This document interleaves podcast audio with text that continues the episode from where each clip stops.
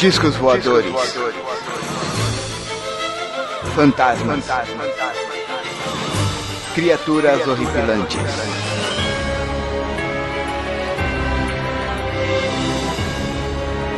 Este é Mundo Freak Confidencial.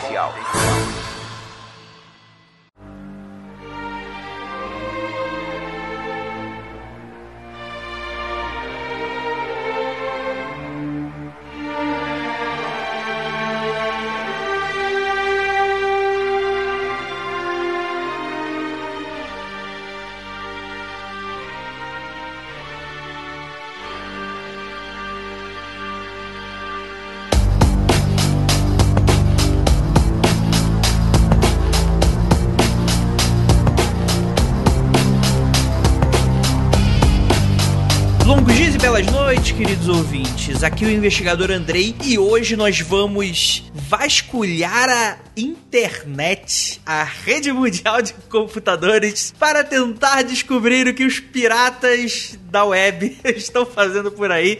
Não, a gente não vai por esse viés, a gente na verdade não vai tratar vocês feito uns idiotas, né? Já que eu imagino que se vocês sabem o que é podcast, imaginam o que é feed, eu acho que vocês devem ter uma certa noção do que é um vírus. Então não trataremos você feito idiota. Vamos falar exatamente sobre o cyberataque que ocorreu na última semana e também dar aí algumas perspectivas sobre o que está acontecendo no mundo. Isso é comum, isso não é comum, cyberguerra e por aí, afinal de contas, esse é o mundo freak confidencial. Temos aqui ele, nosso consultor de Porra, pior que só tem gente de exatas, só tem gente de tecnologia. Posso apresentar exatamente qualquer pessoa. Igor, fala aí.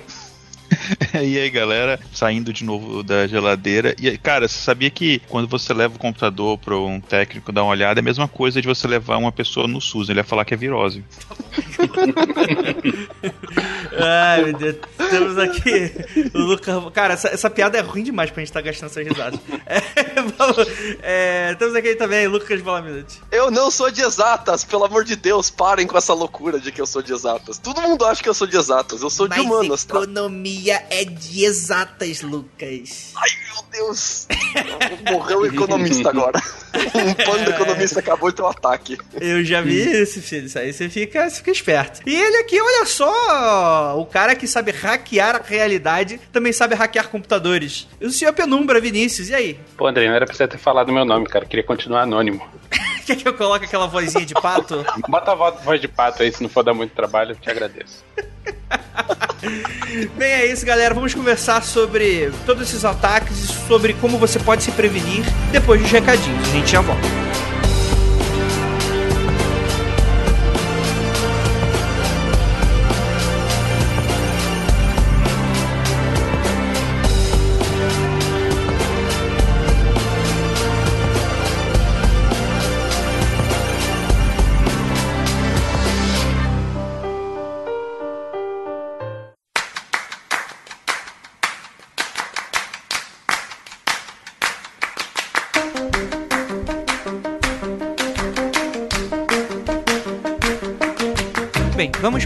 Recadinhos rápidos. Inicialmente agradecer a Pris Guerreiro, a Tati Shade, o Leandro Perdizo na revisão e o Niel também na revisão pela construção dessa pauta que ficou maravilhosa. Também agradecer muitíssimo aos nossos apoiadores. Se você curte o nosso trabalho e gostaria de colaborar com a gente financeiramente, tem o apoia.se barra confidencial Todos os links vão estar lá no site e existem várias modalidades de apoio. Se você não puder ou não quiser apoiar financeiramente, você pode indicar nosso podcast para quem curte nossos temas ou para quem curte podcast de maneira geral. Indique podcast para uma pessoa, aumentar a nossa pirâmide Illuminati. Recadinho rápido para algumas pessoas que tiveram algumas dúvidas. A temporada do Popularium acabou de começar. Essa segunda-feira saiu o primeiro episódio dessa temporada. Para quem não lembra, o Popularium foi o episódio de folclore que a gente lançou lá na Semana do Horror no ano passado.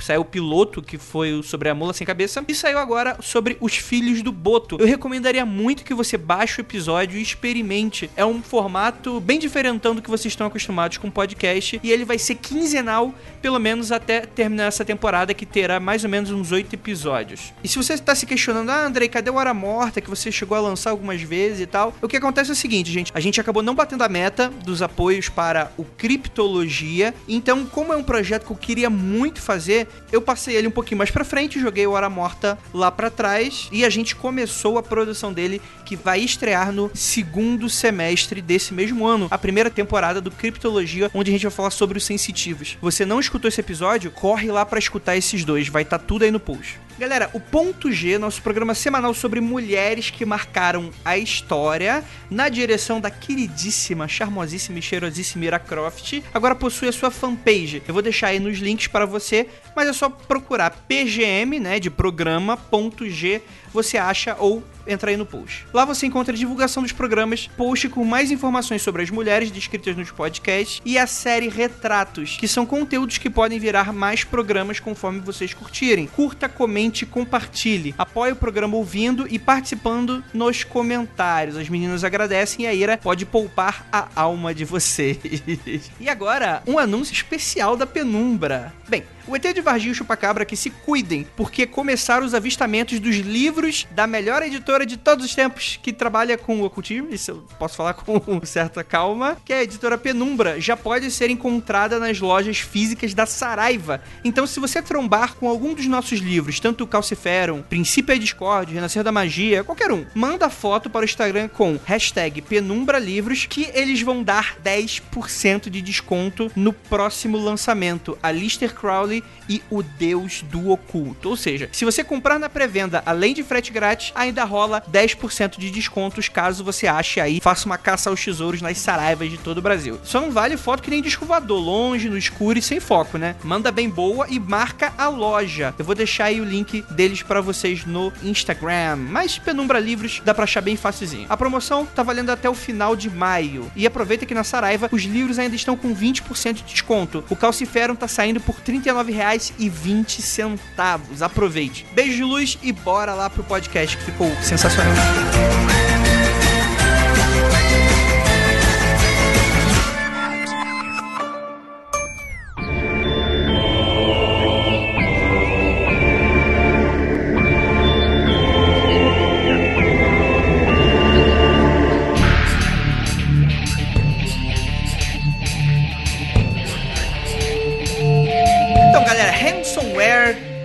Vírus, deep web, o que, que a gente tem hoje, né? Para quem não sabe, não soube, mora numa caverna, rolou alguns ataques na semana passada, que começaram na semana passada e que até hoje estão, enfim, acontecendo, que exploram uma certa vulnerabilidade do Windows. E antes da gente começar, acabei de me lembrar, isso me lembrou de uma coisa. Cara, eu não sei o que, que aconteceu que de repente, depois de toda essa maluquice que tá acontecendo no mundo, começou a sair de cada buraco fã de Linux que eu não sabia que existiam.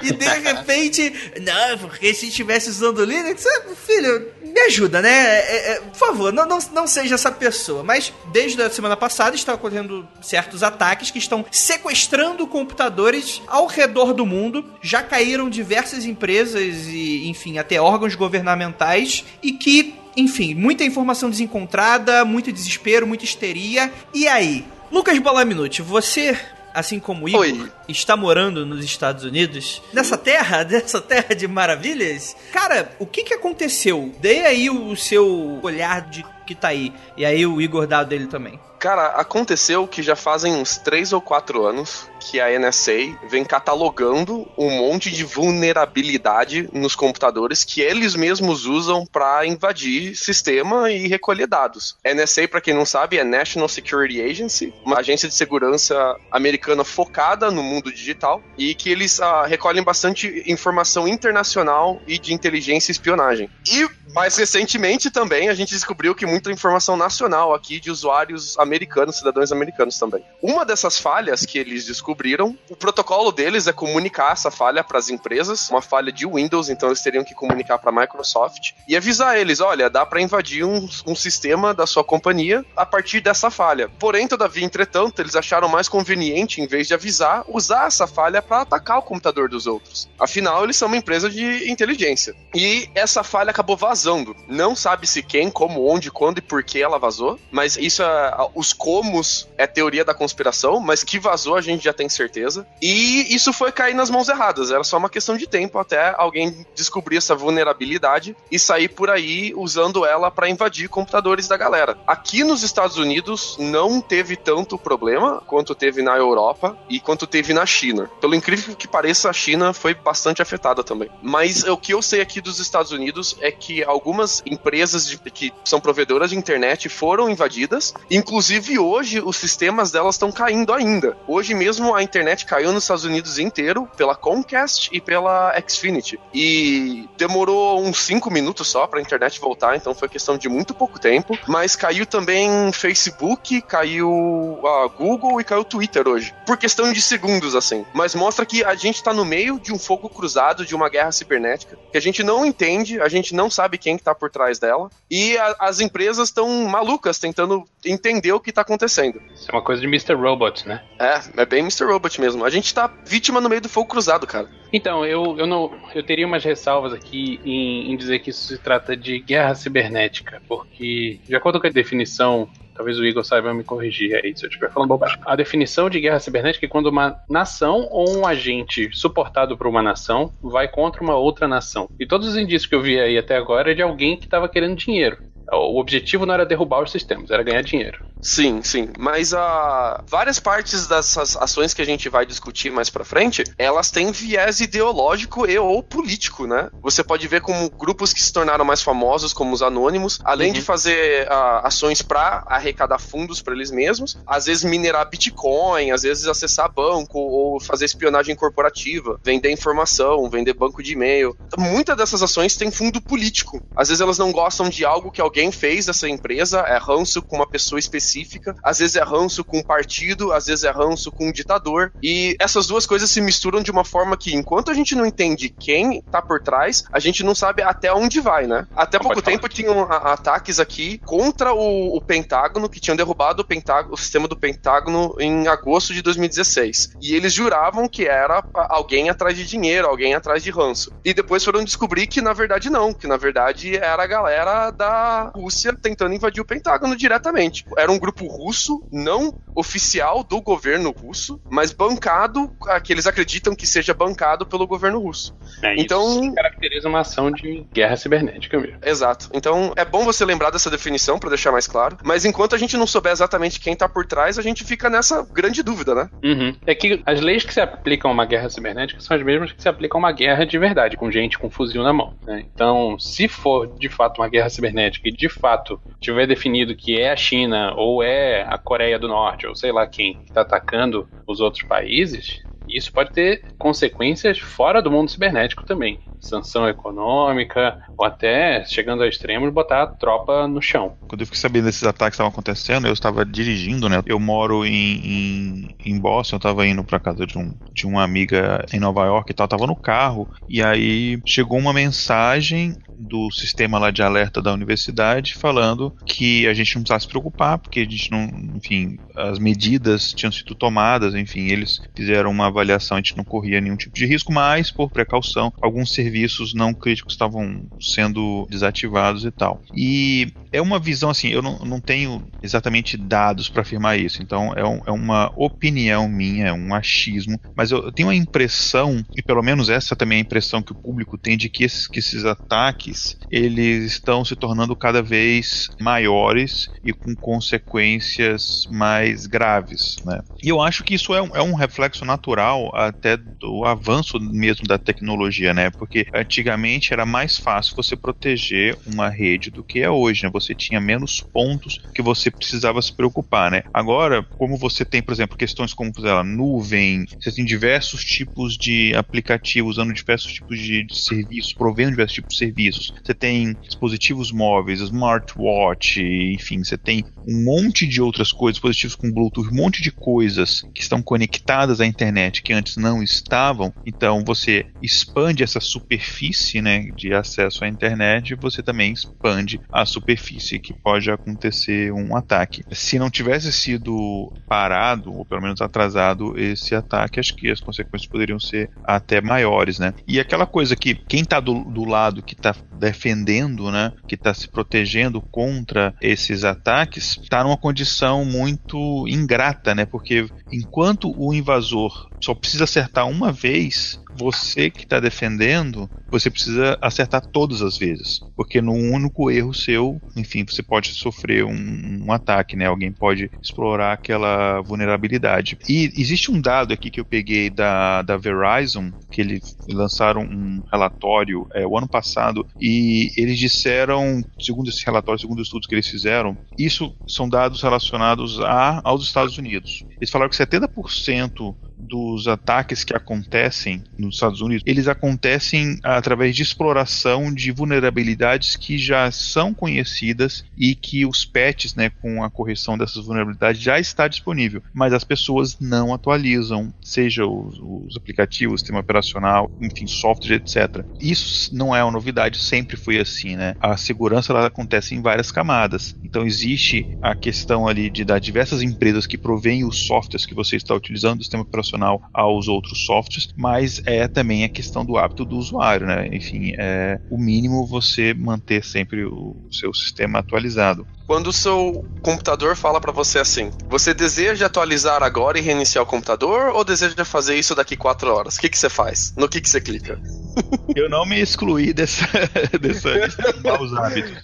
É muito, é... é... muito difícil, né, cara? Porque é sempre no momento mais inconveniente. Exatamente, é, exatamente. Daí que, enfim, os sistemas eles têm que começar a ter uma certa inteligência de saber aquele momento que o processamento tá menor para poder surgir esse tipo de coisa. Mas enfim, no meu caso eu não tenho muita escolha, porque eu só consigo adiar isso uma vez, né? E depois, enfim, todo que usa da universidade, então ele acaba te obrigando, você não consegue tipo, ficar adiando eternamente, né? Você adia uma vez, na próxima ele já fala, ó, ele deixa você adiar uma hora e depois daquela uma hora ele vai reiniciar, queira você ou não. Deixa eu mencionar um agravante nessa história toda que você está falando. Você está falando dos perigos de não atualizar, né? E também mencionou que aumentou muito a superfície de ataque por causa dos dispositivos de internet das coisas, né? Smartwatch, termostato, esse monte de coisa conectada que a gente tem hoje em dia. Isso. Aí vem um problema que junta as duas coisas na verdade. É o seguinte: você fica atualizando firmware de dispositivozinho pequeno que você tem em casa? Nem fudendo. Nem fudendo. e esses caras também têm vulnerabilidades e também são mantidos pelos fabricantes. Mas eles estão ficando cada vez mais comuns e cada vez menos gente está fazendo as atualizações. Você se dá o trabalho de trocar a senha do seu roteador que você compra, porque é uma coisa séria e tal. Mas se você compra, sei lá, aqueles reloginhos para medir quantos passos você dá por dia, dificilmente você vai ficar trocando senha daquilo, né? Deixa eu dar um exemplo aqui, porque, enfim, eu procurei, enfim, fiz atualização até recentemente mas eu tenho aqui em casa, né, tenho um, uma câmera, por exemplo, no quarto da, da minha filha caçula, em que, enfim, eu posso ver lá se ela está dormindo, se ela, enfim, qualquer coisa está acontecendo no quarto dela, e essa câmera ela é conectada, né, via Wi-Fi com o roteador, e eu consigo acessar isso pela internet. E isso é uma vulnerabilidade incrível, porque,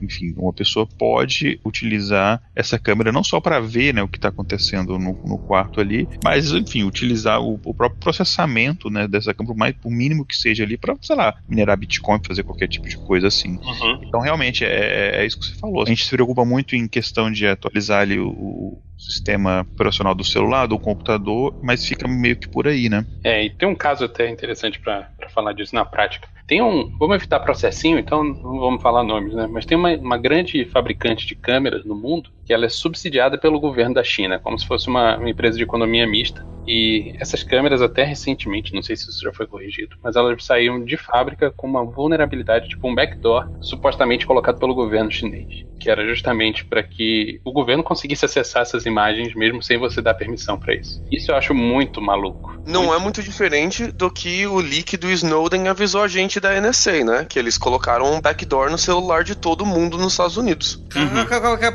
Calma aí, quer dizer então que uh, os Estados Unidos estão fazendo as mesmas práticas da China comunista autoritária? Eu acho que é diferente. Eu acho que a China olhou para os Estados Unidos e falou: putz, temos que fazer igual, cara. Mas, gente, calma aí. Isso aí que tá virando muito papo de nerdão. Ah, atualizar firmware da rebimboca da parafuseta vamos lá, vamos voltar um pouquinho. O que Beleza. atacou os computadores do pessoal, ele é o que a gente chama de ransomware. Inclusive, o próprio Lucas, ele falou aí, ah, pedindo dinheiro ransom, né? Tipo, como se todo mundo fosse obrigado a saber que porra é essa, né?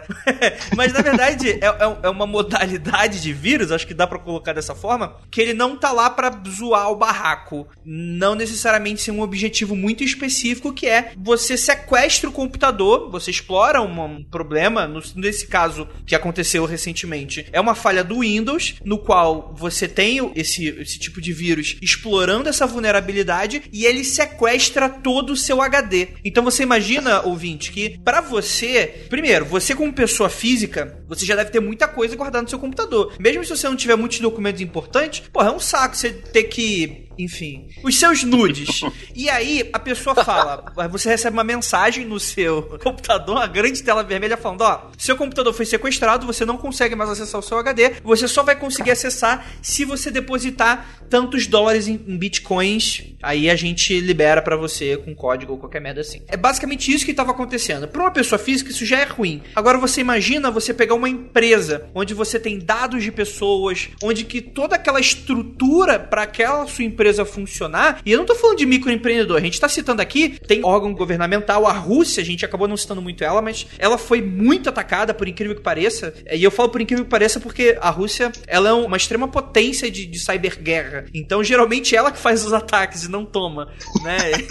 e ela foi muito afetada. Aqui no Brasil, nós temos órgãos como o próprio INSS, alguns ministérios públicos de algumas cidades foram afetados, além de várias outras empresas. As primeiras afetadas foram hospitais na Inglaterra. Então, para você ver que estava realmente pegando qualquer tipo de computador, porque usam Windows, né? 99% dos computadores acabam utilizando isso. E quando essa falha é instaurada, eles cobram por computador, pelo menos uma média de 300 dólares. E é aí que eu vou perguntar. E é claro que são 300 dólares em bitcoins, que é aquela moeda digital não rastreável. Eu acho que a gente chegou a comentar sobre ela no nosso episódio sobre Deep Web. Mas ela é uma moeda em que você não, não, não pertence a, a nenhum governo, ninguém controla, enfim. Tem tanto poder de compra quanto eh, fadas e gnomos, só que todo mundo acredita. Mas a questão Como é qualquer que... outra moeda, né? É, Exatamente, só que a moeda, você imagina que pro real passar não valer mais nada, ano passado não tá valendo mesmo. Então vamos pegar uma moeda que realmente vale alguma coisa. Você pode ver que o dólar não valer mais nada, né? O, o estado inteiro, os Estados Unidos inteiros precisa quebrar, né? Então você tem uma certa segurança. Agora o Bitcoin você não tem segurança de nada, né? As pessoas realmente estão acreditando que é aquela moeda aí. E, e o interessante é que depois desses ataques, se eu não me engano, por favor, me corrija se eu estiver errado, mas eu, eu, eu vi uma notícia sobre o Bitcoin, ele explodiu de, de, de, de, de valores valor. no mercado, né? Foi de 1.500 um Porque tá Bitcoin. todo, mundo, tá todo mundo comprando Bitcoin pra pagar pro seu computador ser liberado. Exato, o valor né? de qualquer produto, André, ele é definido pela busca e pela procura. Quando a busca estoura, o valor sobe. É simples assim, cara. Então, e aí o valor do Bitcoin tava um Bitcoin equivalia a 1.500 dólares, mais ou menos, foi pra 6.500 dólares apenas um único Bitcoin. E cara, eu, eu fico imaginando aquele cara que começou a minerar Bitcoin no início, eu já fico imaginando e, e rasgando 2007. meu cu,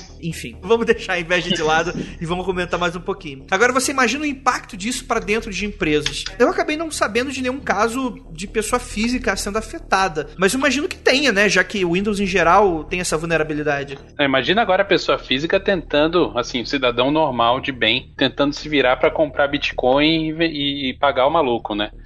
A Eu, pessoa não sabe eu que nem não me considero uma paca com computador, quando eu fui tentar fazer umas operações com Bitcoin, eu tive que gastar umas duas horas da minha vida. Cara, eu não consigo Imagina nem instalar mãe. impressora direito. eu não faço ideia como compra Bitcoin, cara. Não é fácil não, cara. Tem uns aplicativos, umas coisas que até torna-se simples, mas não vou fazer propaganda aqui não, porque os caras teriam que pagar aí. É, a gente pode colocar os vírus aí no, no MP3. Mentira, galera. Vamos, vamos lá, pague, pague.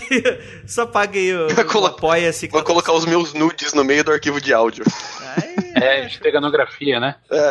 Mas enfim, é mais ou menos isso que chegou a acontecer. Agora, uma impressão que eu tive é que quando isso começou a explodir, né? Já estava acontecendo na Europa, alguns casos dos hospitais e tal, mas até aí tava tudo muito lá, né? Aí chegou uma hora que explodiu e tava muita gente daqui começou a se, a se preocupar. Os primeiros blogs de tecnologias começaram já a dar o alerta um dia antes e o negócio começou a feder. Eu tenho vários amigos meus que são de trabalho de TI, ficaram para resolver esse problema, ficaram madrugada em escritório. Então foi um impacto que está realmente afetando a vida do brasileiro de certa forma. Mas a impressão que eu tenho é que vocês falaram sobre, ah, porque é sobre dinheiro. Cara, eu vou dar uma, uma, uma teoria minha, assim. Eu acho que não. É, e eu vou dizer por quê. Eu cheguei a escutar no, no, no, Twitter, eu não vi nenhuma confirmação sobre esse fato. Eu acabei vendo que a ser vazado da NSA se confirmou então, que eu pensei que também era boato. Então, não, não sei. É confirmado. Mas eu notei que existe uma teoria que são muitos grupos que estão usando esta vulnerabilidade do Windows. E não um único, uma única pessoa ou um único grupo específico. E geralmente, é. quando uma pessoa quer dinheiro, ela quer dinheiro para ela. Então começa a coisa estranha aí. E aí eu já imagino, cara, você tá atingindo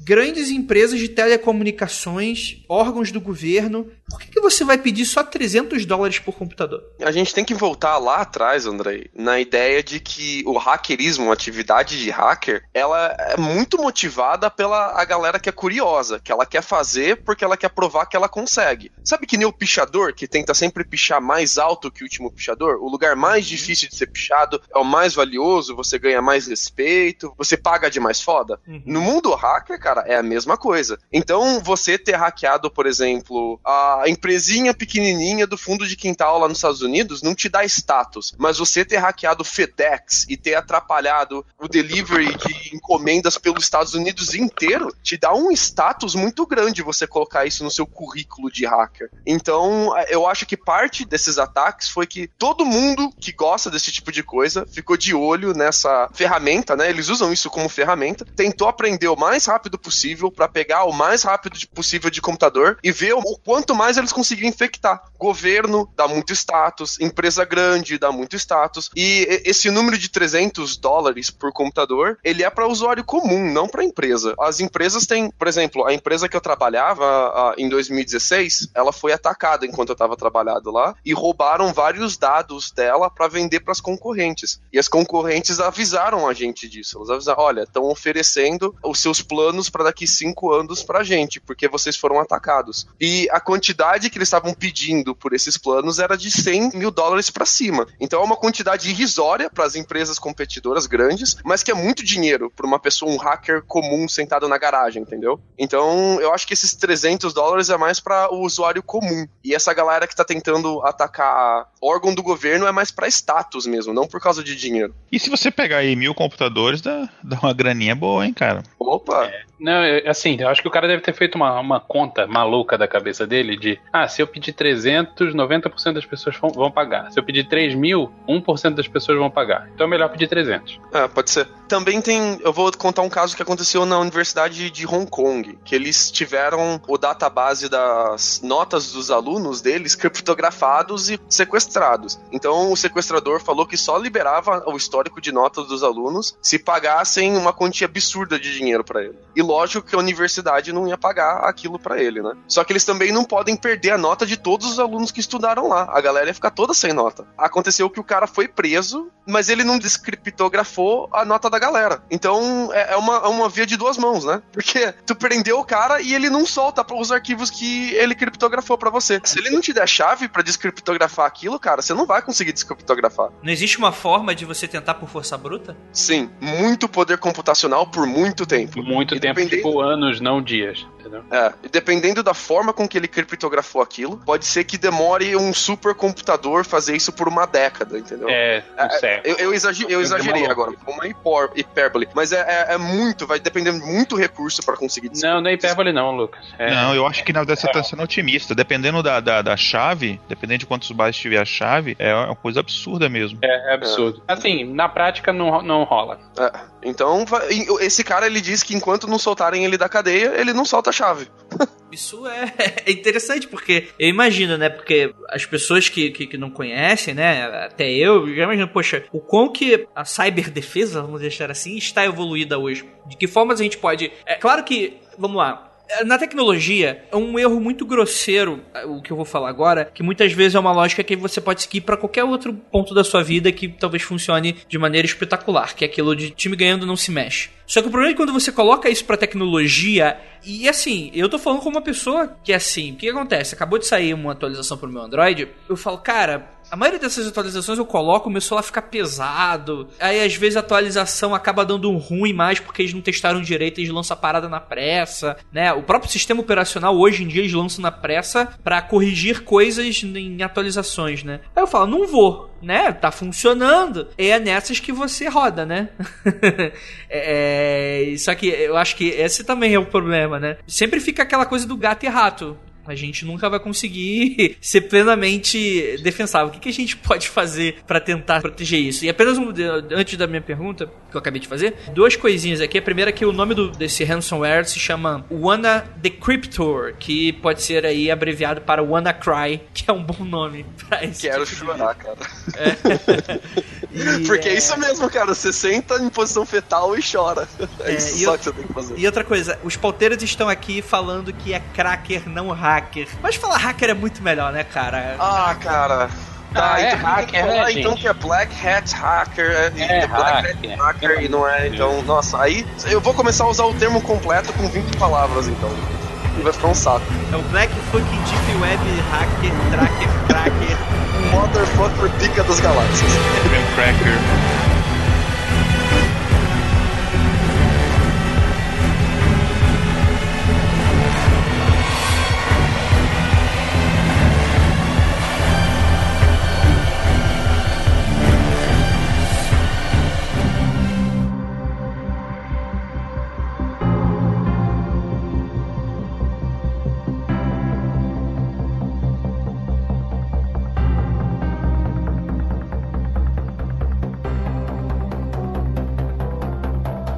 Enfim, de que forma vocês, vocês acham que a gente consegue contrabalancear? Eu sei que o Igor ele tá trabalhando com inteligência artificial e infelizmente acabou não participando do nosso episódio sobre Revolução das Máquinas, mas acho que agora ele pode. Você disse que conversou com alguém que tá trabalhando sobre isso, exatamente fazendo com que inteligência artificial esteja a nosso favor. Como é que funciona isso? Só dando uma introdução assim para o ouvinte entender, eu trabalho com ciência de dados, machine learning, muita inteligência artificial. Aí eu estou trabalhando para a Universidade de Harvard já mais ou menos há uns, uns dois anos e tal. E a galera que trabalha com essas coisas lá, a minha área não é essa área de, de segurança. Eu trabalho com uma outra área completamente diferente, de, enfim, de tentar prever comportamento humano, outra, outras coisas que a gente trabalha com inteligência artificial. Mas a gente acaba, enfim, a galera acaba de se conhecendo. E coincidência que teve um congresso duas semanas atrás sobre isso aqui em Boston, e aí a galera em Harvard lá foi em peso, e eu acabei conhecendo essa galera. E como o André tinha me convidado para gravar esse episódio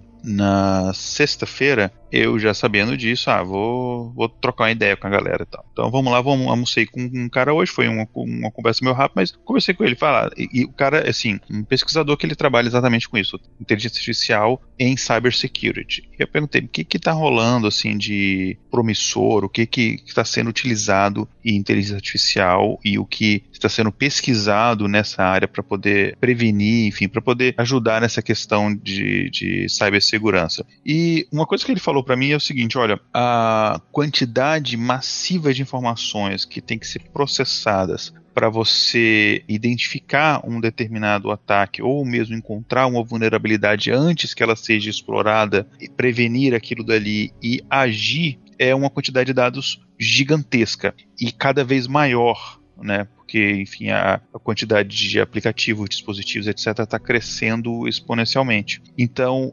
chegou a um ponto em que é humanamente impossível para assim pessoas fazerem esse tipo de esse tipo de coisa. Então a gente precisa usar máquinas para fazer isso e como já vem sendo usada há muito tempo. Só que a questão da inteligência artificial aqui, ela entra para que você consiga detectar vulnerabilidades, enfim, ameaças no geral antes de que você defina exatamente as regras para que ela aconteça. Então, basicamente é o seguinte: é, são sistemas que eles vão. Primeiro, eles, eles pegam toda a massa de dados de conhecimento que a gente tem sobre esse assunto e aí eles vão utilizar isso para poder aprender características que tenham em comum sobre nessas, nessas diversas vulnerabilidades que a gente já conhece. A partir do momento em que, analisando rede, analisando aplicativos, analisando qualquer coisa que você coloque para esses algoritmos analisarem, ele identifica uma repetição desses padrões, ele acende ali um alerta vermelho e fala: ó, tem aqui uma, uma possível vulnerabilidade ou um possível ataque. Porque aqui tem duas coisas: né? tem a questão preventiva, ele tentar encontrar a vulnerabilidade antes que ela seja explorada, e tem uma outra coisa de você fazer aquele monitoramento do tráfego na rede e você identificar qualquer tipo de, de transação, qualquer tipo de pacote, digamos que seja malicioso. E aí, eu não quero entrar muito técnico, mas aí a gente usa muito algoritmos de machine learning, que a gente chama de algoritmos de classificação. E aí tem, na verdade,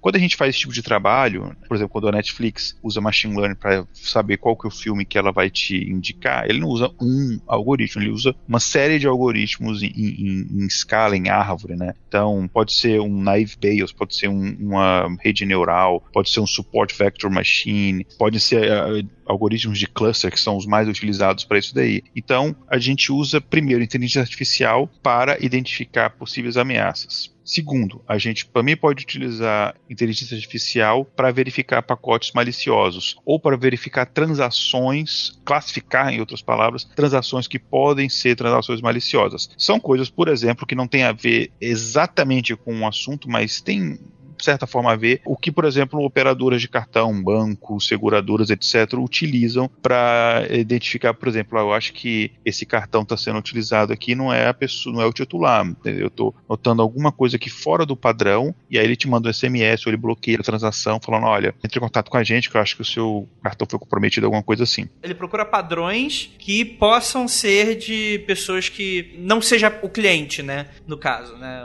São padrões meio esquisitos. Isso. E no caso de, por exemplo, tirando essa parte de bancos, cartões de crédito, no caso, por exemplo, de pacotes que estão transitando pela rede ali, ele pode identificar padrões em determinado pacote, determinada transação, determinada coisa que está acontecendo na rede que ele identifica como uma possível ameaça. Vamos lá. Isso é uma, alguma das coisas que ele pode fazer. Uma outra coisa que ele pode fazer é avaliação de risco que é basicamente o seguinte: se eu não conseguir prevenir essa determinada, digamos, ele achou uma vulnerabilidade. Eu vou dar um exemplo. Na época que eu estava no ITA, o pessoal do. Não lembro exatamente se foi o, o, TSE, enfim, acho que tenha sido o TSE que ele pediu o pessoal do ITA lá fazer um estudo sobre a, a segurança na urna eletrônica. Eu não estava envolvido com isso, enfim, mas eu conhecia um, um dos meus professores, estava envolvido nesse projeto, e eles fizeram um longo estudo e eles falaram: olha, a gente achou uma pequena vulnerabilidade. Isso, é, a gente está falando em 1997, quando eu estava no mestrado, isso. Enfim, eu não sei o que, que rolou de lá para cá. Aí já, já a gente está falando o quê? De. Não, 2007, minto. A gente está falando de 10 anos. Mas na época ele falou o seguinte: ó, é, a vulnerabilidade que a gente encontrou é que assim, a gente não encontrou uma forma de adicionar ou alterar votos que estejam na urna, mas a gente encontrou uma forma de você saber os votos que estão na urna, sem ser pessoas, enfim, autorizadas pelo, pelo TSE. Era uma vulnerabilidade pequena e aí você poderia corrigir, poderia, mas aí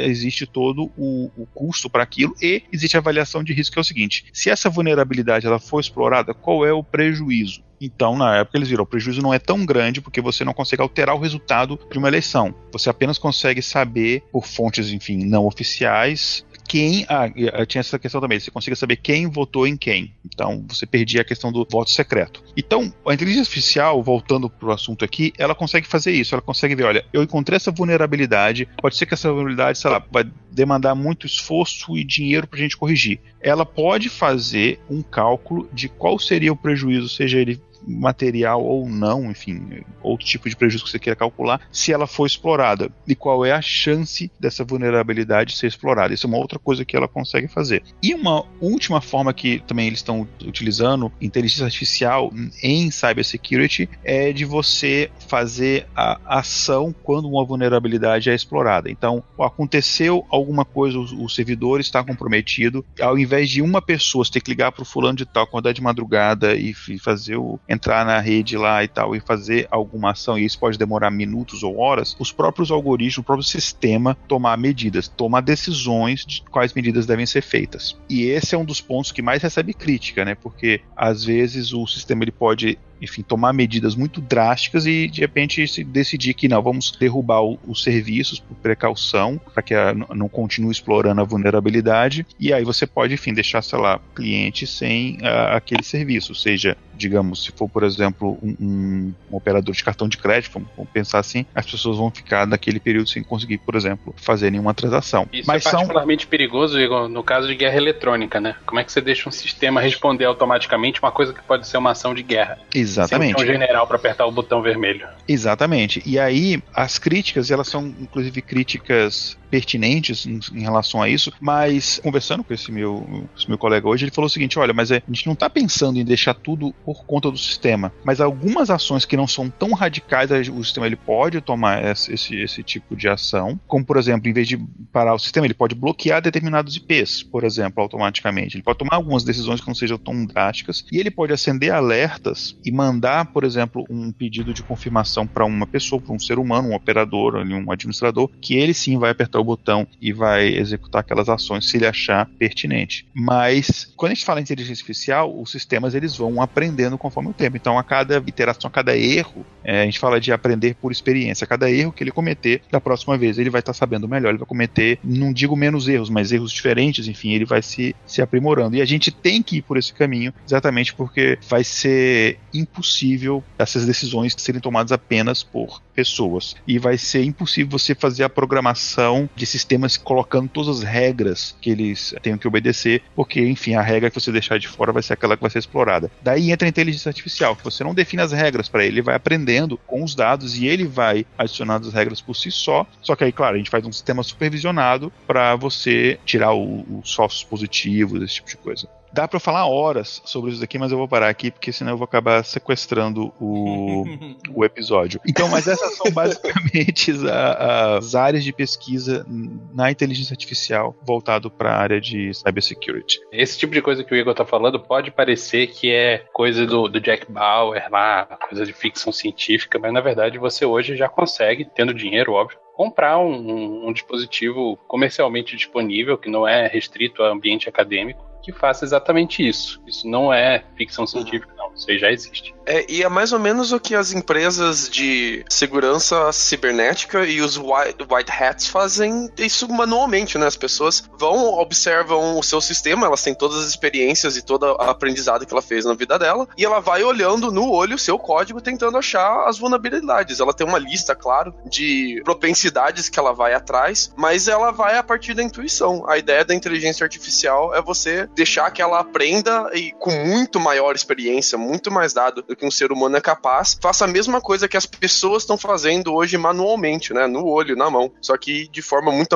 abrangente. O problema disso, cara, é que normalmente a inteligência artificial a gente chama que é closed box learning. Ela aprende, ela sabe achar o problema muito bem, mas como as relações entre os dados são muito complexas, você, humano, não tem como entender como que ela acha essa vulnerabilidade. Então ela vai lá, te aponta a vulnerabilidade, mas você não sabe nem como ela encontrou isso, entendeu? Então e nem é, ela sabe, né? Nem é, nem ela sabe. É, é, é, muito complexo. Então, ainda assim, você fica com aquele receio, com aquele medo de que alguém possa ter uma inteligência artificial propensa a achar essas vulnerabilidades e que aprenda a achar as que a sua não aprenderam, né? Essa corrida de, de gato e rato que você mencionou, André, ela tá prestes a tomar um novo patamar que vai sair das mãos dos hackers, dos programadores, da galera de TI, de eles tentarem se combaterem na mão, e as inteligências artificiais vão, vão começar a se combater, cara. Porque é do mesmo jeito que essas aplicações, elas estão disponíveis comercialmente por uma empresa de segurança, elas estão disponíveis para o hacker comprar e construir em cima delas. É, uma coisa só adicionando aqui ao que o Lucas falou é o seguinte, você não consegue saber de antemão exatamente a lógica ou as correlações que a inteligência artificial utilizou antes, mas após a decisão tomada, você consegue saber na maior parte dos algoritmos existentes, você consegue saber. Você pega, por exemplo, sei lá, um, uma árvore de decisão, se bem que a árvore de decisão uhum. já não é tão utilizada, mas pega um random forest, né, que é uma floresta de árvore de decisão, a partir do momento que ele encontra aqueles caminhos ali com a maior precisão, você consegue saber, você consegue inclusive plotar aquilo em gráfico, você saber qual foi o caminho de, de, então, de, de, de se, se eu, tomou. Eu tô,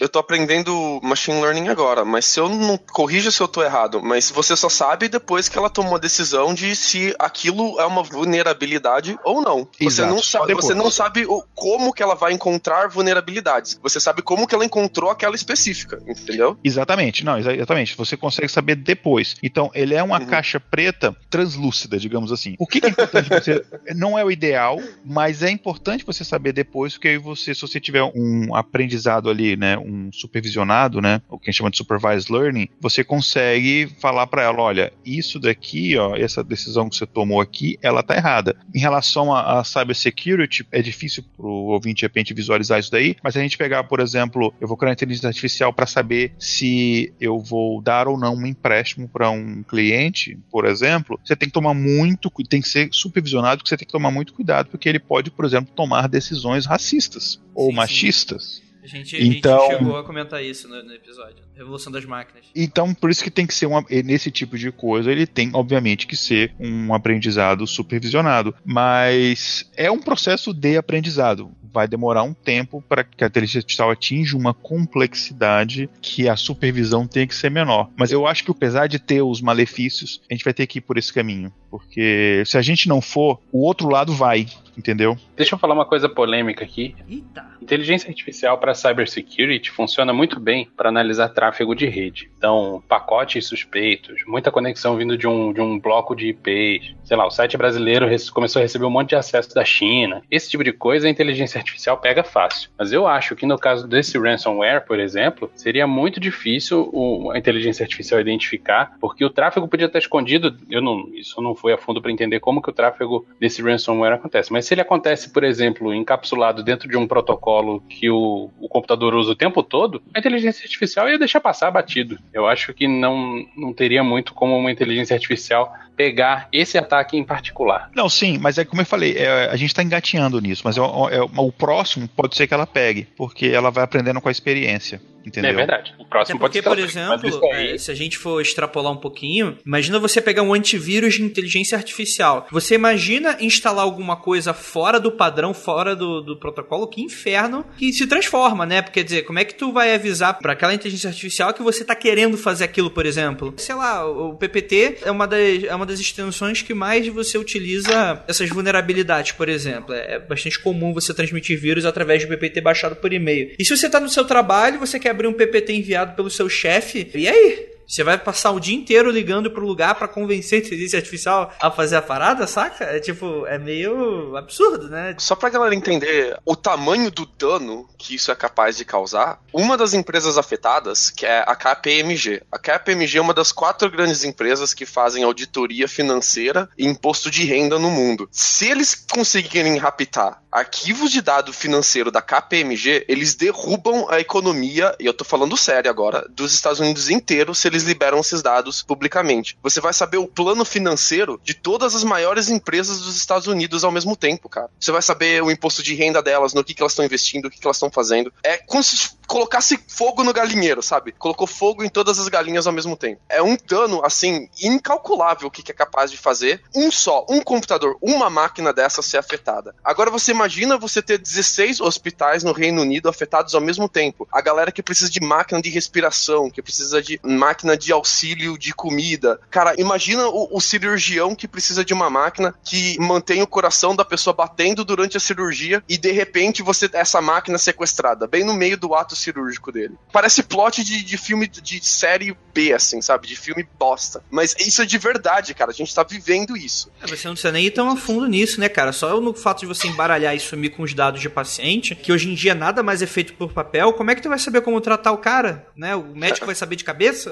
Acho que é meio, meio improvável, né? Não só isso, né? A questão em muitos países, no, na Inglaterra, aqui nos Estados Unidos, é uma coisa seríssima a questão de privacidade de dados do paciente. Se você vaza isso, é um, um você pode você, vai, você leva à falência um, um, um, hospital de processo que ele vai tomar. E posso ser um pouco mais catastrófico? Hum. Por favor.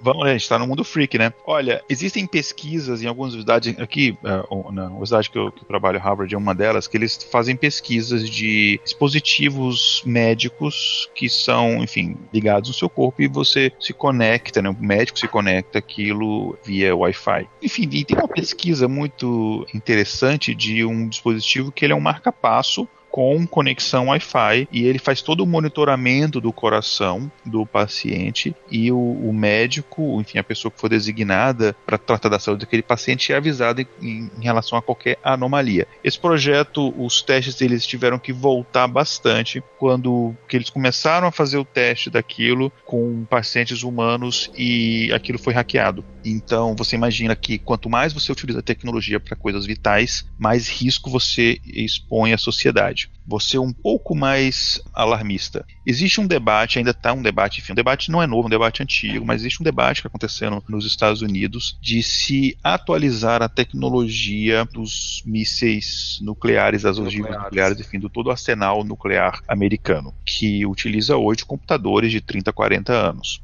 Enfim, computadores IBM que, enfim, são seguros, mas são antigos. Na minha opinião, não tinha que mexer, mas enfim, a esse debate existem alguns malucos, malucos com poder de decisão, que falam que deveria, inclusive, fazer um sistema conectado, porque o tempo de resposta seria muito longo se você, no caso de um ataque e tal. Só que, claro, que existem mentes sãs que falam: você tá louco de colocar online um arsenal nuclear você tá louco, porque você imagina a consequência disso. Eu não acho que uma coisa dessa vai chegar a acontecer. Eu acho que no final vai ter a, a secretaria de vai dar merda, vai falar não, não, para. Mas enfim, é, se uma coisa dessa acontece e um servidor desse que administra um arsenal nuclear ou que seja um ogiva nuclear é comprometido, entendeu? Então, Acabou. tô sendo alarmista, mas é só para dizer que quanto mais a gente depende da tecnologia, o que é maravilhoso, enfim, não vou falar que é ruim, não tem que voltar para o tempo das cavernas, não, é maravilhoso, mas tudo há um preço a se pagar, há também um risco. Há o risco de quanto mais aviões são autônomos, mais há um risco de o sistema de um avião ser comprometido e você ter um, um cyberterrorismo que derrube aviões sem você precisar entrar com a bomba dentro do avião, enfim. Então, essa questão de segurança tem que levada, ser levada a sério, até porque a gente sabe que o sistema 100% seguro é tão verdade quanto terra plana. Não existe 100% seguro.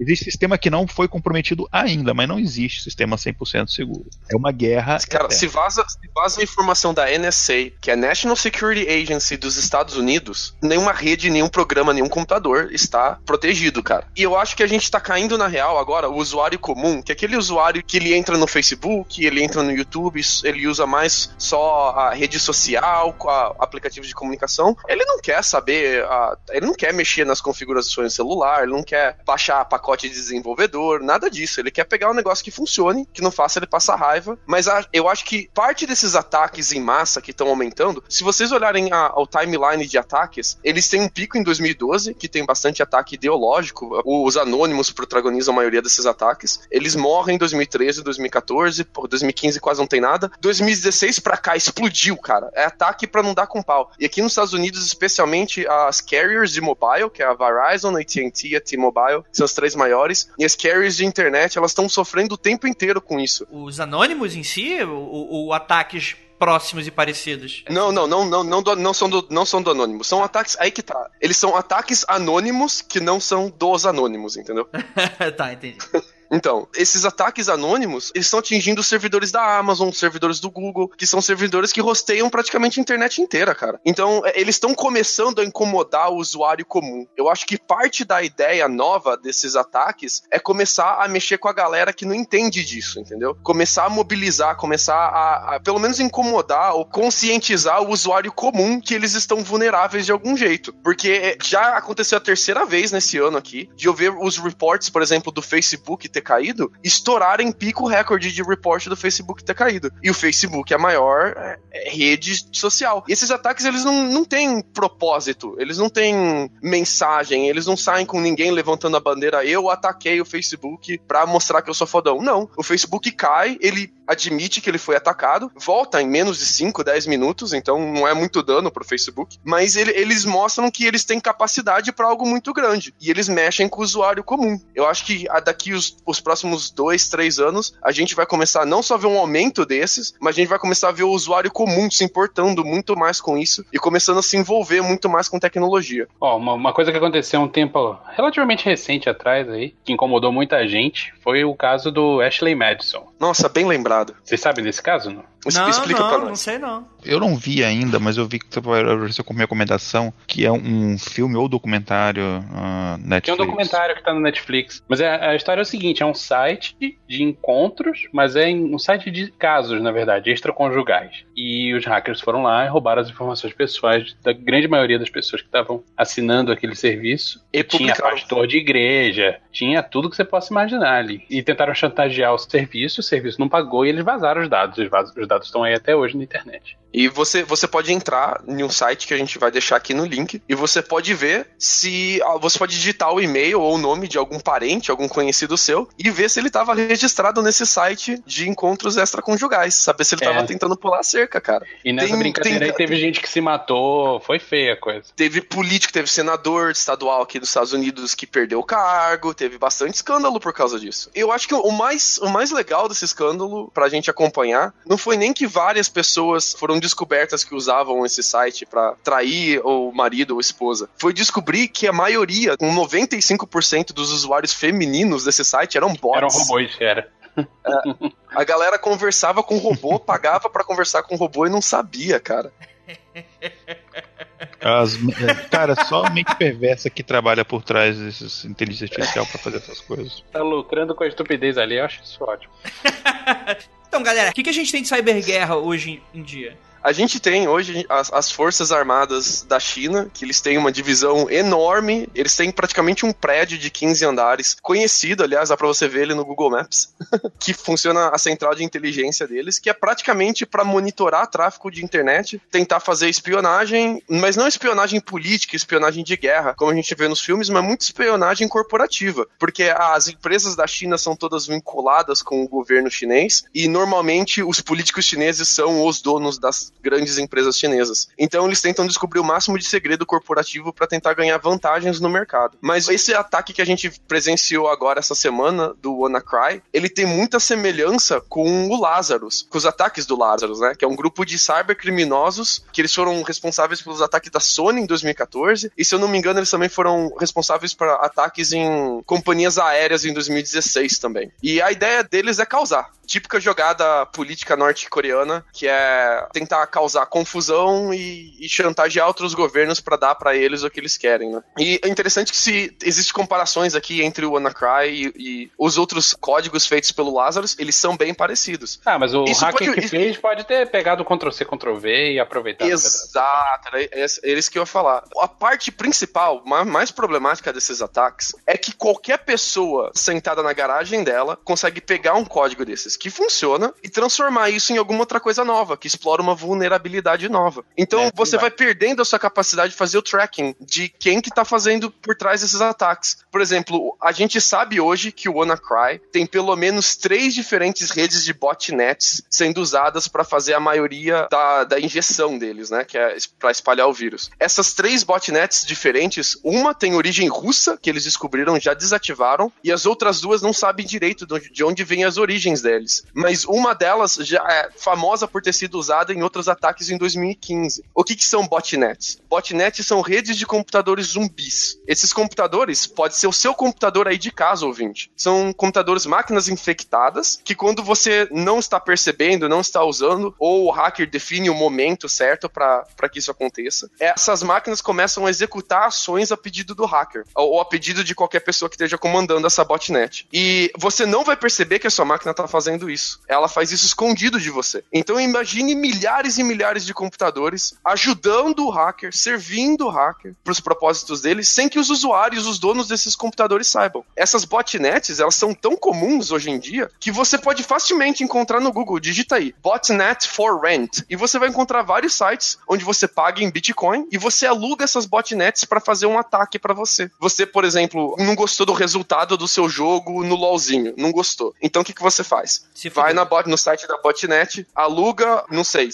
100 mil reais de bitcoins e usa essa botnet pra fazer ataque de DDoS ou Não, é bem mais barato. um ataque em loik É bem mais barato que isso. Assim que a gente sabe quem tá comprando. pra, né, derrubar o servidor do LoL. Você acha mesmo? É, depende se você quiser derrubar um servidor só, não o LoL todo, sim. Do Tibia eu sei que a galera derrubava sozinha em casa, Ah, porque eu já vi brasileiro fazendo isso. É, o Tibia é... Era Que tal de casa, derrubar. né? Mas isso era em o quê? 2006? 2007? Pô, Não, hoje em dia, hoje em dia essas empresas de jogo grande ou empresas de, de rede grande, elas são bem protegidas, é bem difícil derrubar elas. Especialmente quando os anônimos derrubaram tanto o Xbox Live quanto a rede que a, a Sony tinha, né, antes da, do PlayStation.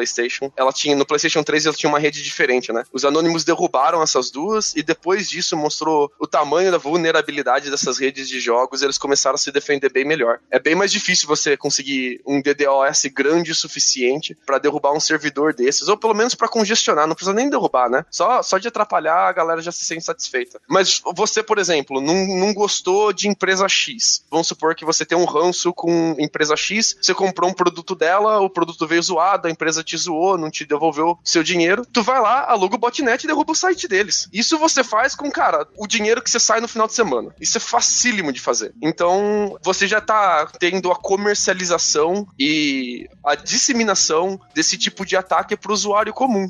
É, existem sites que fazem até gratuitamente um ataque da DOS. Eu lembro disso na época que eu conheci algumas células do, do Anonymous. Ah, Andrei Hacker. Conheceu no É. sentido bíblico, André? Conhecendo isso tudo.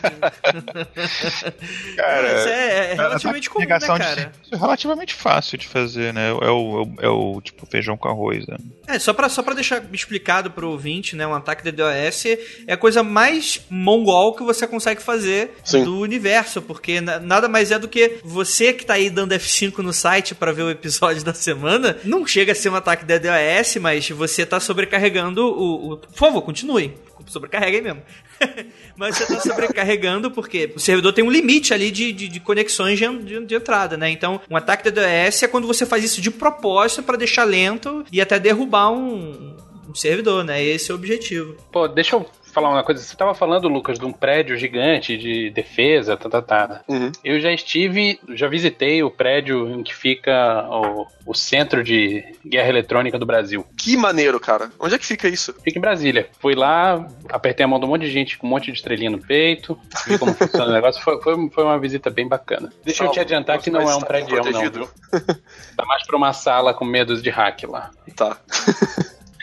Olha, cara, Mas, mas, faz, mas faz o serviço, faz o serviço. Então- Eles estão focados em guerra eletrônica e não outra coisa, assim. Esse negócio aí vai derrubar a empresa? Deixa derrubar. O que não pode derrubar é grid de eletricidade, entendeu? Uhum. São, são A coisas que do país, a né? nação. É, a infraestrutura fundamental do país. Aqui nos Estados Unidos tem um debate agora, se porque ah, o New York Stock Exchange está sendo atacado constantemente agora também. E existe um debate se eles devem considerar isso um crime, é um atentado contra, ou não, né? é, se é um atentado contra os Estados Unidos ou não. Porque se você derrubar o New York Stock Exchange, você para o comércio mundial, né? Sim. Então fica essa dúvida, né? A- onde é que tá essa linha? Sim, com certeza. É, teve, o- teve uma, uma pequena curiosidade que acho que a gente pode comentar um pouquinho. É de um cara que acidentalmente ajudou a parar o ransomware, esse WannaCry, por causa de um servidor. Vocês, ficaram sabendo dessa história? Não, isso conta pra gente. maneiro. É o seguinte, teve um cara, um pesquisador, que assim que o ransomware foi a público, né? Esse cara falou, pô, beleza, vou, vou entender como esse negócio aqui tá funcionando. Aí o cara foi lá, escovando os bits, procurando alguma coisa, algum comportamento estranho. Ele viu que esse o ransomware estava tentando se comunicar com o endereço. Parece que o cara tinha batido no teclado assim, de qualquer jeito, assim, sabe? Com a cabeça. É, e, e não fazia sentido nenhum. E aqui, o cara foi ver, pô, que site é esse, né? Aí tentou acessar e o domínio não estava registrado. Ele falou: quer saber? Vou comprar esse domínio pra mim. Aí ele foi lá, comprou o domínio e na hora o ransomware parou de funcionar. Olha só. Porque, porque o ransomware conseguiu comunicar com aquele endereço, que até então não existia, e por algum motivo, que até o momento em que eu li a notícia não tinha sido identificado, o ransomware parou de funcionar. O cara pagou 35 reais pra comprar o domínio e parou o ataque não só na máquina dele, como na de outras pessoas também. O que eu sei desse domínio é o seguinte, que ele, a partir do momento que ele comprou esse domínio, ele começou a monitorar as requisições, né, que chegavam para o domínio, ele viu que eram uma quantidade absurda de requisições para um domínio que ele tinha acabado de criar. E o que aconteceu é que quando esse ataque foi lançado, né, a galera sabia que a coisa poderia fugir do controle, inclusive deles. Então havia um mecanismo de segurança para parar os ataques, né, para parar a proliferação, enfim, desse ataque. E era basicamente o seguinte: é, todas essa- essas máquinas elas ficavam pingando esse domínio inexistente e a partir do momento momento em que eles não encontravam, né, enfim, com, aquela requisição não retornava, enfim, não encontrava aquele domínio, o ataque continuava. Quando o domínio fosse encontrado, era o sinal para que o ataque parasse. O que eles não contavam é que alguém fosse descobrir isso e parar o ataque. Então, enfim, não quer dizer que estamos livres da ameaça, ó, oh, salvamos o mundo, pode subir os créditos e tal. Não. ah, o, o, o que isso quer dizer é que deu um tempo para quem ainda não precaviu, para quem, por exemplo, não atualizou o sistema operacional, não atualizou o Windows, faça antes que, que seja tarde demais para essa pessoa. Na verdade, o ataque não parou, né? Ele ficou mais lento só, né? Mas sim, tá sim, voltando sim. com tudo. É, então, assim, quem, quem teve a chance de atualizar o Windows, que bom. Quem não teve, faça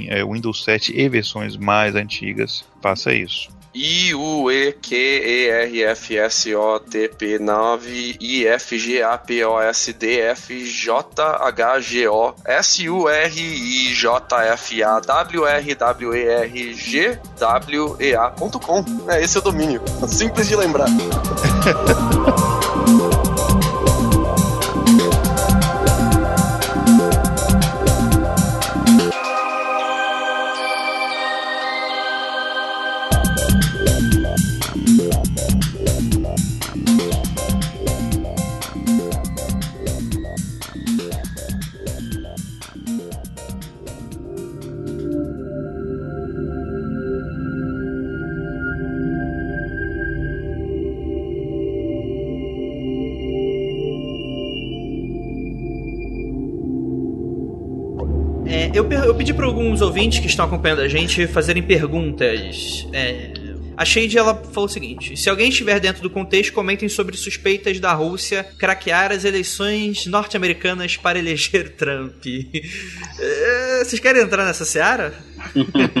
Eu posso falar rapidamente, né? Só que na verdade suspeitas, quer dizer, havia essa, essa algumas pessoas falavam isso, né? Mas o, o que que estava sendo investigado, ou talvez ainda esteja, né, enfim, até onde eu sei não está sendo mais, era, não era que eles alteraram os votos, né? Tem, muita gente falou isso. Não. É que eles vazaram e-mails do Partido Democrata e por causa disso acabou influenciando as eleições americanas, influenciando a opinião pública, não que eles tenham ido lá e alterado o, o voto em si. É que eles tinham provavelmente também, tipo, a a Hillary é dos democratas e provavelmente eles também tinham algum acesso aos e-mails dos republicanos, que era do Trump, só que eles Não foram- vazaram. Eles não vazaram o dos republicanos. É, vale a pena dizer que esse não é o problema com os e-mails da Hillary, que ela foi criticada na campanha dela. Esse é um outro problema ainda. É, isso, isso. Isso é do, do Comitê Democrata, que revelaram coisas como, por exemplo, eles terem é, boicotado o Bernie Sanders na- nas prévias, enfim, coisas assim. É, teve um, um pré-candidato, pra quem não tá ligado nas eleições americanas, antes de rolar as eleições, os partidos decidem quem são os candidatos dele e rola uma eleição interna dentro de cada partido pra decidir quem é o candidato. E tinha um candidato que tava ganhando muita popularidade, chamado Bernie Sanders. Ele tem um viés socialista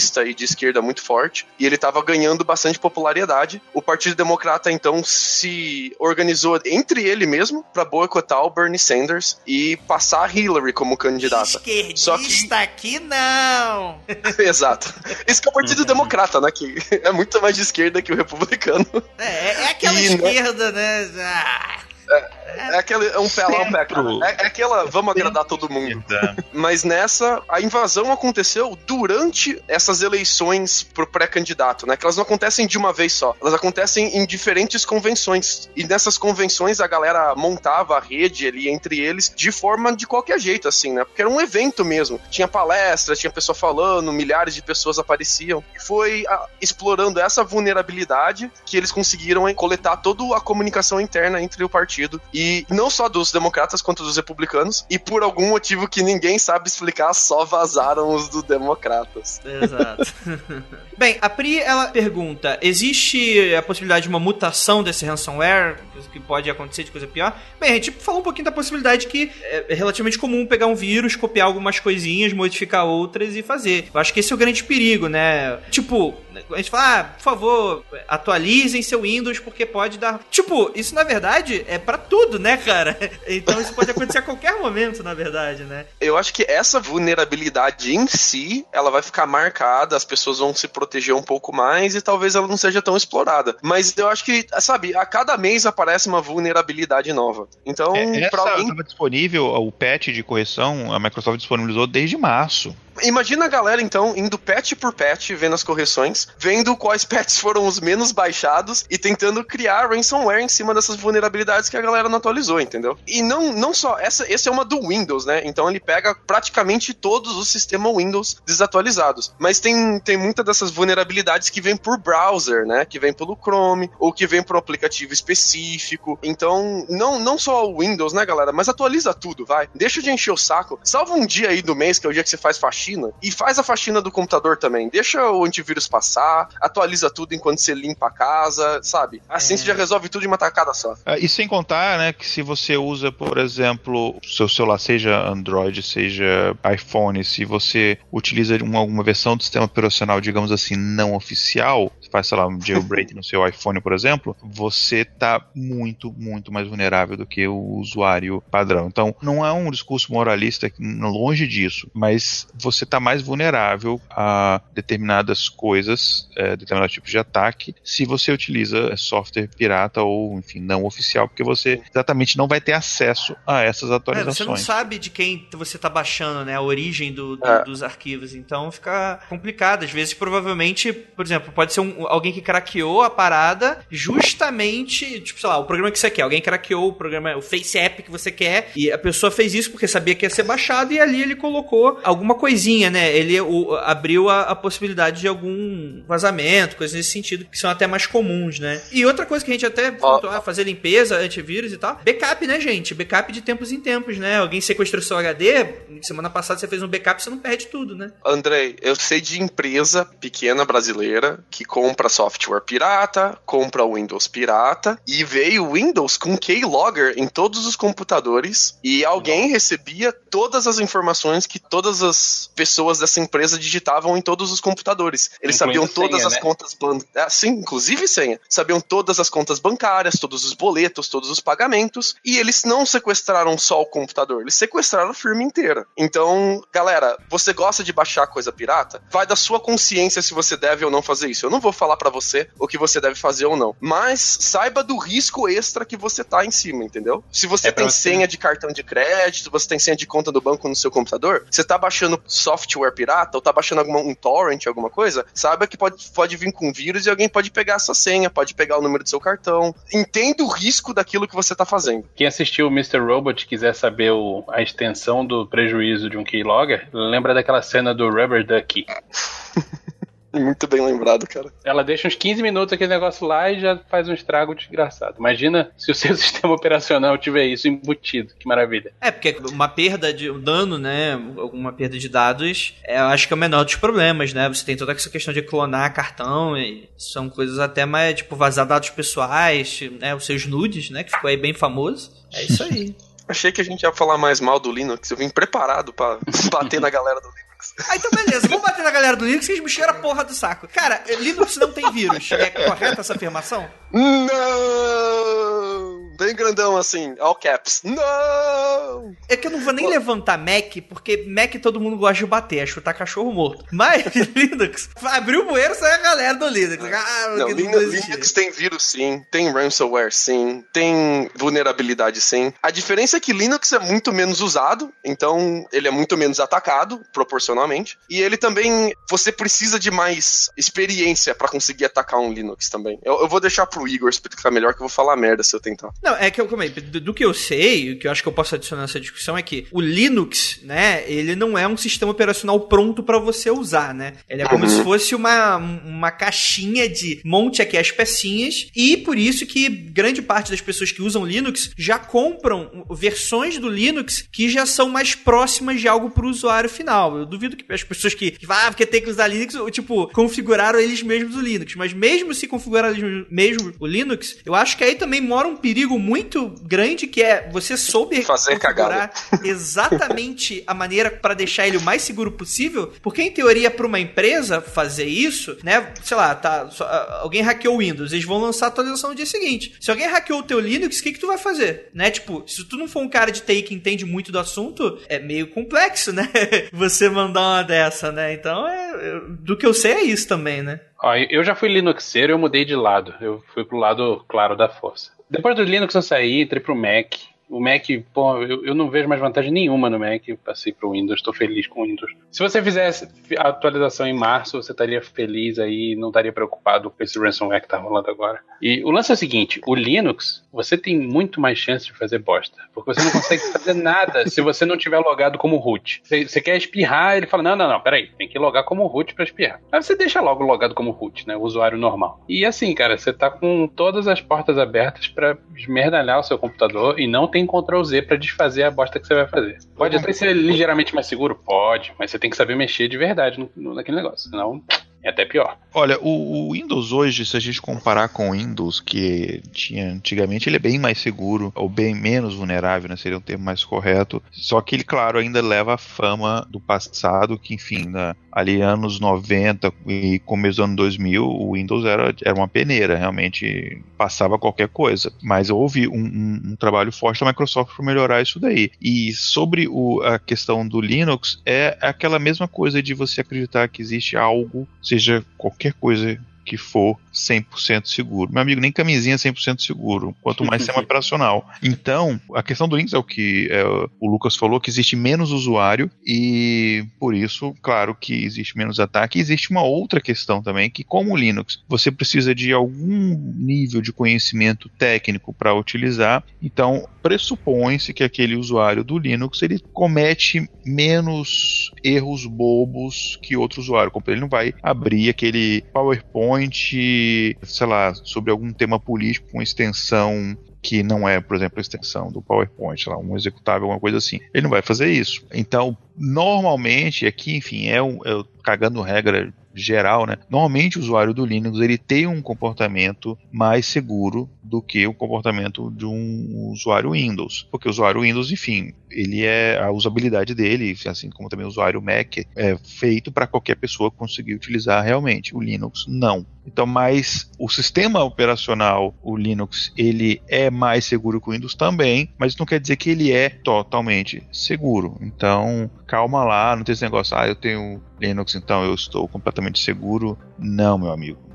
É 100% seguro não existe. Não, não existe. É até como, como falou, né? A grande questão é que não é que é irhackeável, né? Na verdade, o interesse das pessoas, sei lá, 0,1% das pessoas usam Linux. Que interesse o hacker vai ter de criar um, um vírus, por exemplo, para roubar dinheiro? Né? É muito mais fácil ele mandar e-mail com um vírus que só tá com Windows falando, ah, Santander, Itaú, Brad... Cara, toda hora eu tô recebendo e-mail de banco que eu não tenho, né? Obviamente ali. Atualize seus dados cadastrais. Cara, se 0,1% dos usuários Windows cair naquilo, já tá feito, cara, já, né? Pior que cai. Ah, ah, Andrei, você tinha pedido pra falar de guerra cibernética de país e eu lembrei de um grupo agora. Eu lembrei que tem o, o Syrian Electronic Army, que é o exército eletrônico da Síria, que eles ficam ativamente buscando e atacando qualquer pessoa que seja de oposição ao presidente sírio, que é o Bashar al-Assad. Eles se autodefinem, né, pelo menos a página no Facebook deles, como um grupo de jovens sírios entusiasmados que não poderiam permanecer passivos contra a distorção massiva dos fatos sobre o uprising da Síria. Olha que bonito.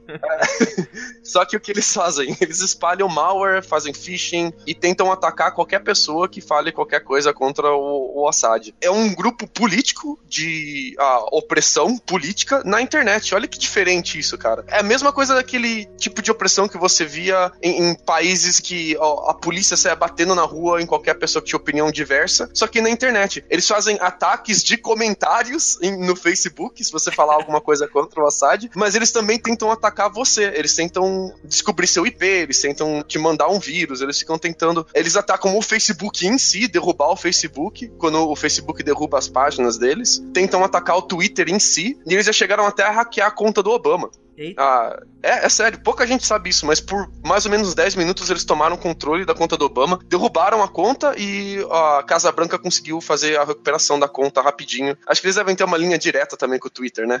Ah, então mandaram. É. Vou votar no Trump. Qualquer coisa, nada a ver.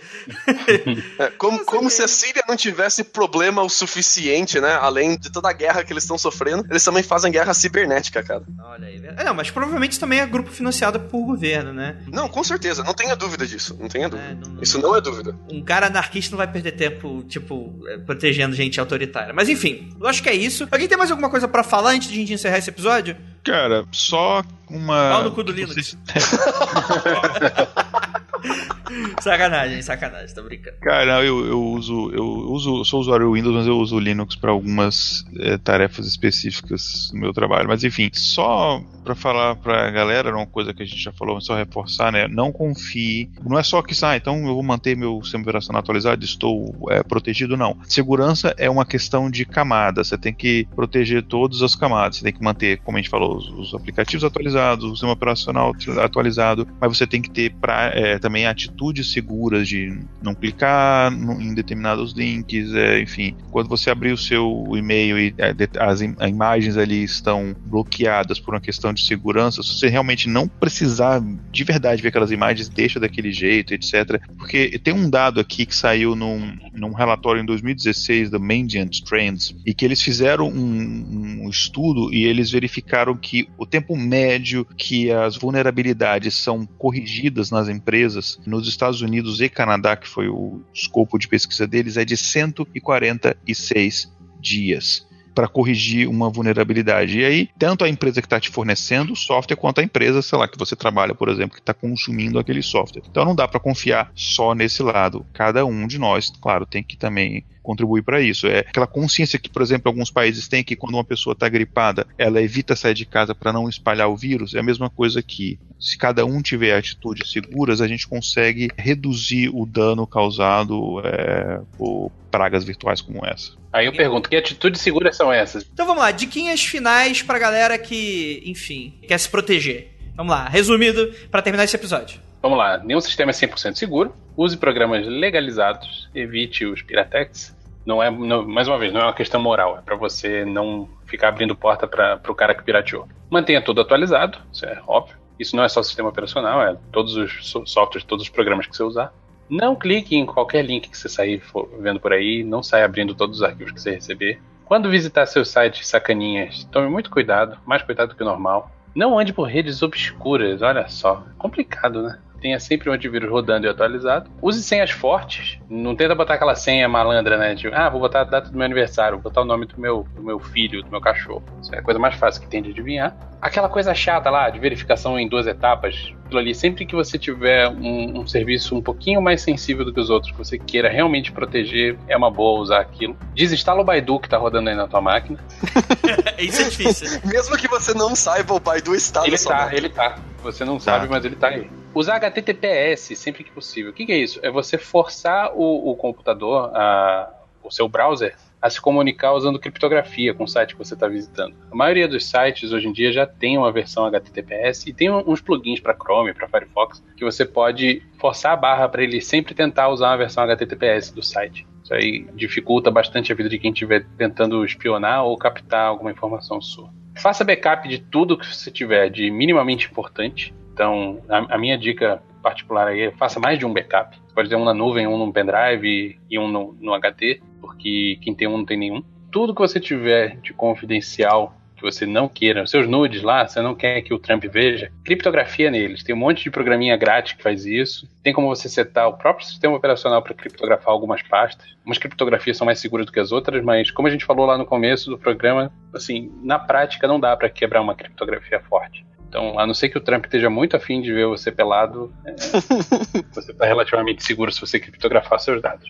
E as últimas duas dicas. Não, é só isso mesmo. Escove Não? os dentes antes de dormir e não use drogas.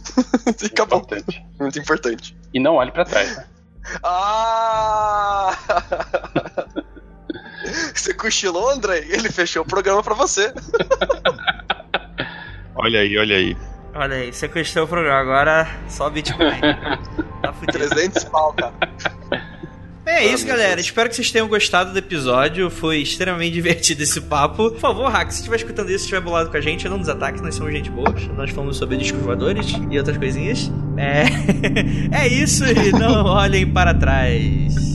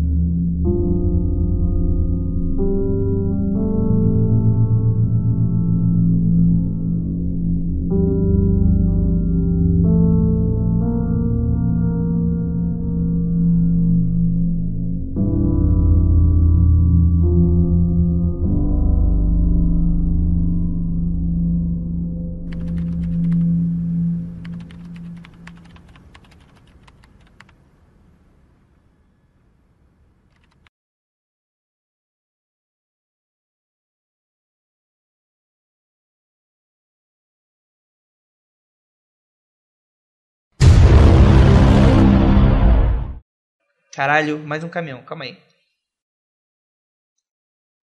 Mas tá morando na transportadora, André? Ah, deve, ter, cara. tá aqui que estão transportando os vírus.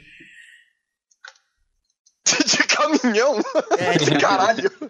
O cara vem com um USB espetaço aí no seu laptop. Cara, isso me lembra uma, uma ocasião que teve um milhão de anos atrás que. Ainda na época do disquete, pra vocês verem só.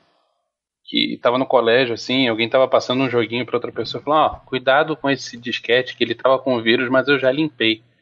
É uma menina que não tinha nada a ver com a parada, apareceu do. Ai! Por que, que você tá com esse negócio aqui na sala? Esse negócio tá com vírus, vai contaminar todo mundo. Cara, Essa menina é era viajante. excepcionalmente burra, cara. Era Débora. Se- Débora, se você estiver ouvindo a gente, um beijo.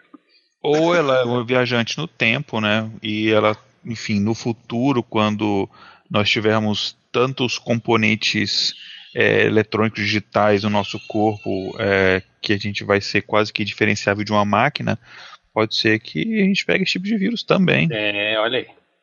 Ou ela só tá só é em 1990, onde Mas ninguém sabia de nada ainda. Ou ela é só burra mesmo, né? Usando a navalha de Ocan, eu vou nessa também. Se ela veio do futuro, ela tinha que estar com antivírus atualizado, pelo menos, né? Gente, caralho, piadinha de nerd dos anos 80. Ok. É, vamos lá então.